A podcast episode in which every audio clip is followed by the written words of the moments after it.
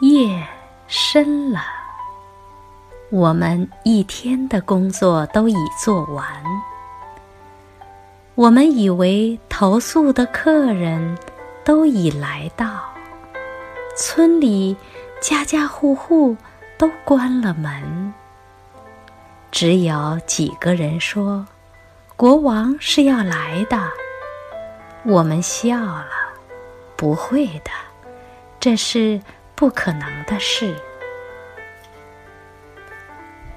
好像有人敲门，我们说那不过是风。我们熄灯睡了，只有几个人说这是使者。我们笑了，说不是，这一定是风。在死寂沉沉的夜里，传来一个声音。朦胧中，我们以为是远远的响雷，山摇地动。我们在睡眠里受了惊扰，只有几个人说这是车轮的声音。我们昏昏欲睡的嘟囔着说。不是，这一定是雷声。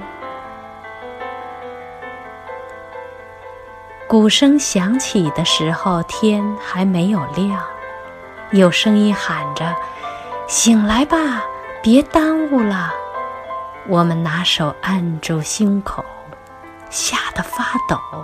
只有几个人说：“看呐，这是国王的旗子。”我们爬起来，站着叫，没有时间再耽误了。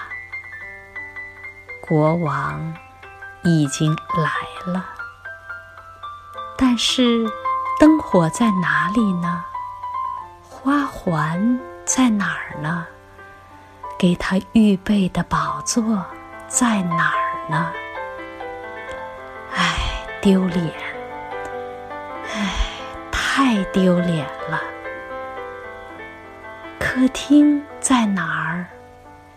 陈设又在哪儿呢？有几个人说了，叫也无用了，用空手来迎接他吧，带他到你的空房里去吧。